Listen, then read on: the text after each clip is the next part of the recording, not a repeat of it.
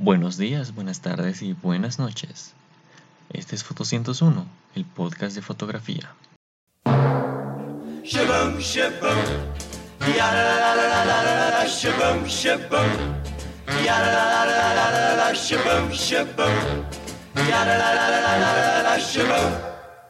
Compra la cámara más cara que exista. No, no creo que sea una buena opción. Sabemos que puede que estés muy ansioso por comprarte tu primera cámara. Es posible que tengas ahorrado algún dinerillo y pienses invertirlo en un equipo muy pronto. Pero ten paciencia.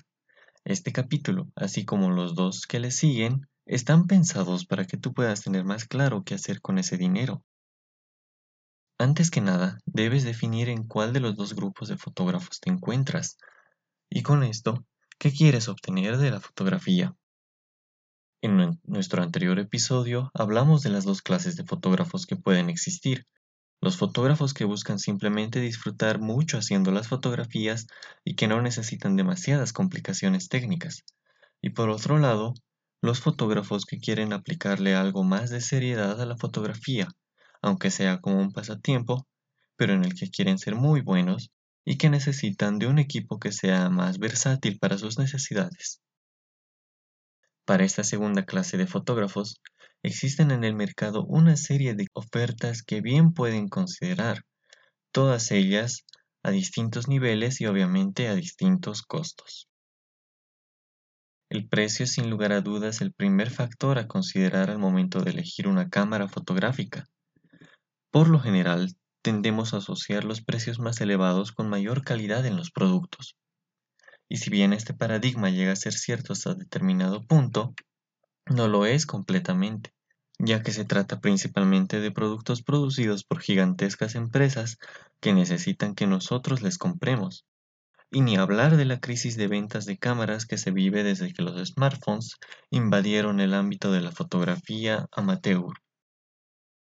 Así que el precio de un producto no necesariamente viene a reflejar su calidad, puesto que este precio depende de distintos factores incluido el tipo de cambio en el que esté la moneda en tu país. Por este motivo, lo más importante en este primer paso que es el presupuestar es poder delimitar bien cuánto dinero vamos a invertir, solamente eso. Si estás pensando en adquirir un equipo, puede que tengas a la mano unos 300 o 400 dólares para iniciar. Con este presupuesto bien establecido, tenemos que ir en busca de la mejor cámara del mundo. Pero tal como intuyes, este equipo no existe.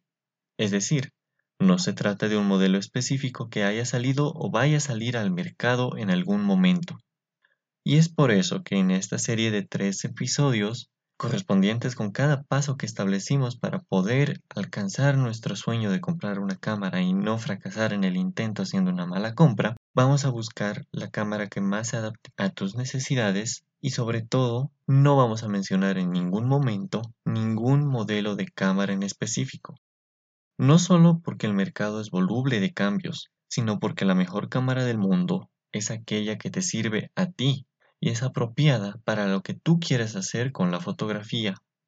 A fin de cuentas, lo que realmente vale para hacer una fotografía no es tanto el equipo con el que se haya hecho, que si bien es importante en cuestiones muy específicas y nos ayuda mucho a optimizar nuestro flujo de trabajo, lo más importante siempre va a ser el conocimiento que se aplica en la realización de la fotografía y más que todo la importancia emocional que ésta pueda tener para nosotros. Armar tu presupuesto es tan fácil como separar el dinero que quieres invertir y no tocarlo más hasta el día en que lo usarás para adquirir tu equipo. Pero Parte importante de esto es el dejar descansar el dinero un tiempo. El dinero, que es nuestro aliado que nos permitirá adquirir tan preciado equipo, puede poco a poco exigirnos que lo pongamos en movimiento. Y a veces sucede que, en nuestras ansias de adquirir el producto lo antes posible, terminamos haciendo una mala compra. Por eso, ten paciencia, sabemos que quieres hacer las fotos, pero ese dinero tenlo aparte y deja de lado la ansiedad y aprovecha todo este tiempo para clarificar tus objetivos. El hacer el presupuesto también implica el tener claro qué es lo que quieres lograr con la fotografía y cómo quieres lograrlo. Si necesitas una cámara de fotos o una cámara de vídeo o quizás una cámara que haga ambas cosas. ¿Para qué cosas las necesitarás más o cuál será su uso principal? Define qué tipo de fotos te gustaría hacer. Búscalas. Existen muchas redes sociales a través de las cuales puedes buscar. Tenemos a Pinterest, luego tenemos Tumblr, Flickr y otra serie de redes sociales menos conocidas y más especializadas en fotógrafos, como 500 píxeles o YouPic.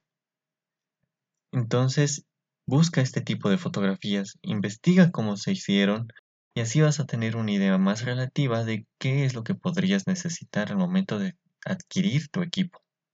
Cuando hagas esto, te darás cuenta que hay muchas cosas aparte de una cámara de fotos que se van a necesitar para lograr determinadas acciones sobre la fotografía final.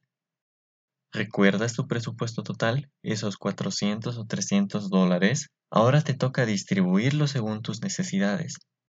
Y así vas a ver cuánto necesitas separar para los accesorios y cuánto necesitas para tu equipo como tal.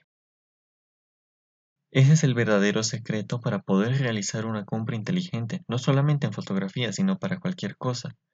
El optimizar nuestro presupuesto. Es decir, nunca gastar todo el dinero solamente en una sola cosa. En este caso, nunca gastes todo tu dinero solamente en la cámara.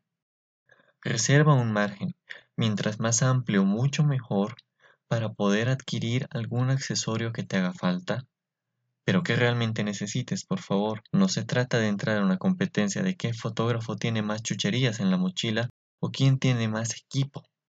Recuerda que las fotografías se hacen a partir del conocimiento adquirido y no tanto así del equipo que tengas disponible.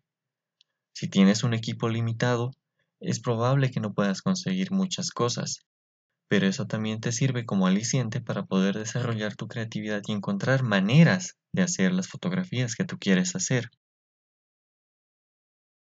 También este margen de dinero te puede servir para poder capacitarte. De hecho, si ya has comprado todo lo que necesitas, tu cámara, quizás un objetivo extra o un par de accesorios y aún te sobra dinero, la mejor opción es invertirlo completamente en capacitarte en cómo utilizar estos equipos. De nada te sirve el tener todos los equipos del mundo si no vas a saber cómo utilizarlos. Toda esa última parte ha sido meramente hipotética, por si acaso. Aún nos quedan dos episodios donde te vamos a ir dando pistas y vamos a ahondar más en las cuestiones de cómo escoger el equipo. Pero es importante que desde ya tengas muy claro qué es lo que quieres lograr y cómo quieres lograrlo. La fotografía es un hobby muy caro, como te explicamos en el episodio de cosas que nadie te dice de la fotografía. Y por esta misma razón, el primer paso para poder empezar de pleno en la fotografía es tener bien claro qué es lo que queremos lograr y sobre todo poder disfrutarla como la disciplina artística que puede llegar a ser. La fotografía es un medio de expresión muy importante en nuestro tiempo y hay que aprovecharla en todas sus posibilidades. Con esto llegamos al final de este episodio, espero que les haya sido de utilidad, que les haya agradado. Recuerden que nos pueden escuchar en Spotify, también ahora nos encontramos disponibles en Google Podcast y en Apple Podcast. Pueden suscribirse a nuestro canal de YouTube donde están todos los episodios anteriores y así no perderse ninguno de ellos. Gracias por escucharnos.